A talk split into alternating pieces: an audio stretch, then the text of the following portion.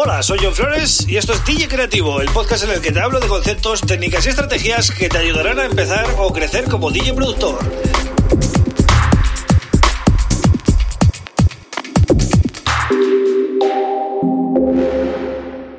Hola, bienvenida, bienvenida a DJ Creativo. Mi nombre es John Flores y este es el episodio número 157 del podcast.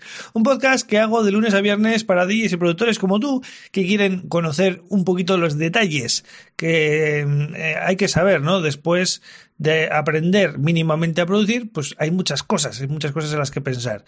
Y hoy te voy a hablar de tres errores que yo he cometido, ¿vale? Eh, en tono el mea culpa. Eh, y tú no debes cometer, ¿vale? Te voy a ahorrar pasar por ahí y seguramente te irá bastante mejor si lo aplicas, ¿vale?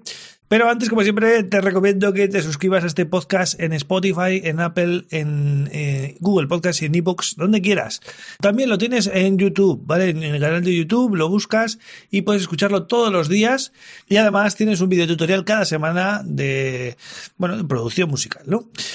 Y te recuerdo que esta semana estoy regalando una librería de samples de 300 megas enfocada para house y techno, ¿vale? Una librería que hice hace un tiempo, pero que ya sabéis que los samples y los loops no pasan de moda. Es más, eh, yo conozco gente que trabaja con, con, librerías bastante antiguas porque, de hecho, eh, si son de calidad, no tiene, no tiene nada que envidiar a las nuevas, ¿vale? Incluso puedes eh, diferenciarte un poco más porque así no vas a usar los sonidos que está usando ahora mismo la gente, ¿no?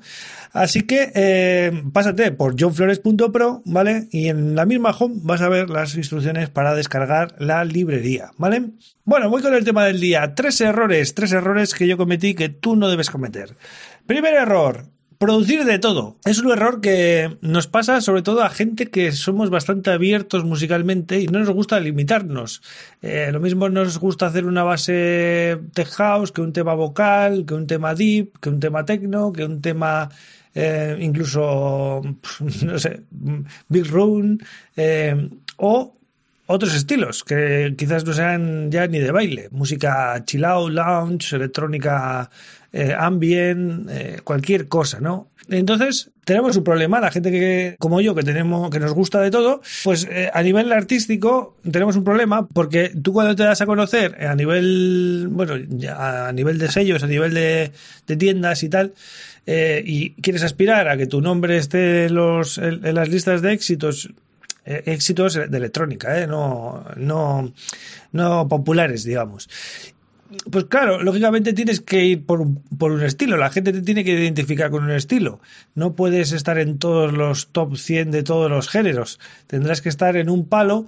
Y también, eh, claro, como yo tenía mi faceta de DJ a la par, pues claro, yo hacía un poco mm, la música que pinchaba. Si había una temporada que hacía House de Club, era porque yo pinchaba House de Club en ese momento. Pero luego también en casa me gustaba experimentar con Deep House, con Tech House, con Techno, con sonidos mucho más, eh, bueno, vanguardistas, eh, underground, llámalo como quieras, ¿no? Entonces es el yin y el yang.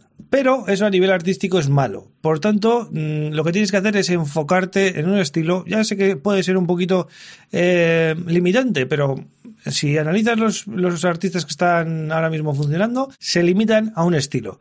¿Que quieres hacer varios estilos? Pues entonces te recomiendo que te hagas varios nombres, ¿vale? Un nombre para cada estilo. Si quieres hacer un house, y techno, pues ponte un nombre para house, otro para techno. Y si quieres hacer, por ejemplo, big room o sonidos más comerciales, pues ponte otro nombre.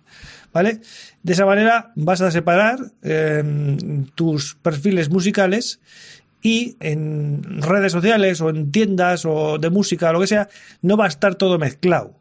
¿Vale? Cada, cada seguidor, digamos, va a seguir solo lo que le interese. Si le gusta tu lado tecno, pues seguirá tu perfil tecno y no seguirá los otros.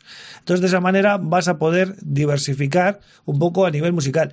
Lo que pasa que eso te va, eh, es un lío, porque te va a exigir eh, trabajar eh, por tres o por cuatro. Tú date cuenta que ya un artista tiene no solo ya su perfil en Beatport o en, Spotify o tal, también tienes tu Instagram, también tienes tu, tu Facebook, tu SoundCloud, tu, bueno, lo que tengas, ¿no? Tu, canal de YouTube, pues imagínate eso por dos, por tres, eh, es mucho trabajo, ¿vale? Y querer tener fans en, todos, en todas las redes sociales, y hacerlo todo tú solo, pues hay un refrán aquí en España, no sé si conoceréis en América, que es el que mucho abarca, poco aprieta. Es decir, en vez de concentrar toda tu energía en algo concreto, estás distribuyéndola en, un montón de proyectos, porque cada, cada nombre es un proyecto.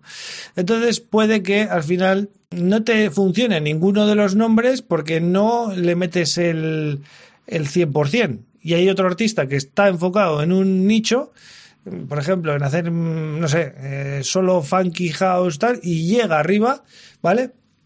Y tú que se te da bien un montón de estilos, pues no llegas. Entonces, error número uno, no produzcas de todo y si lo haces, eh, separa los nombres. Y ahora sí, te recomiendo que te lo pienses mucho porque la energía es limitada y quizás no puedas con todo, ¿vale? Vale, error número dos, no te crees un sello propio.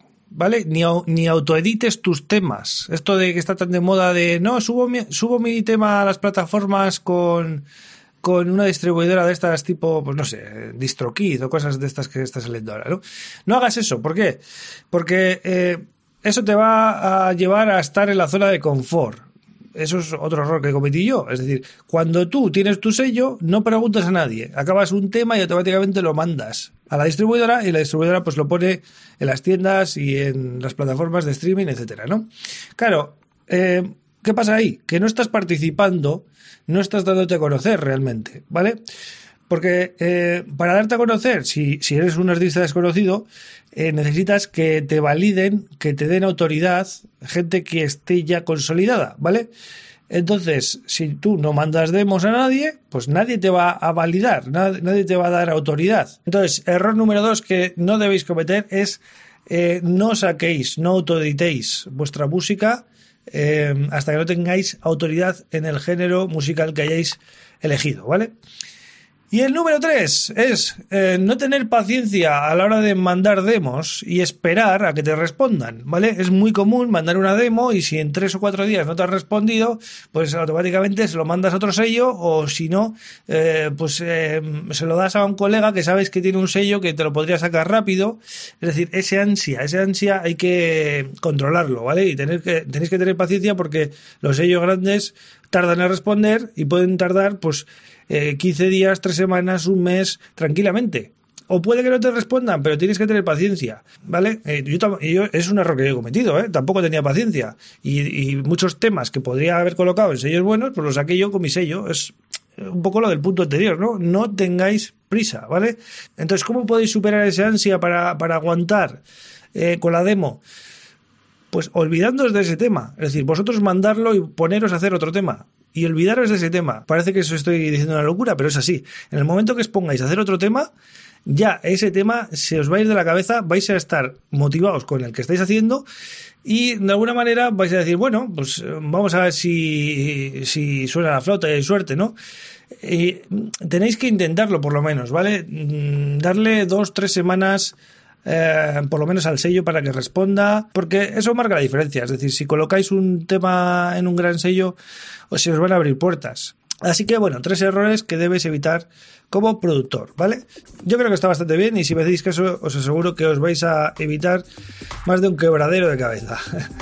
Así que nada, yo vuelvo mañana en el podcast con otro tema súper interesante. Gracias por estar ahí. Un abrazo.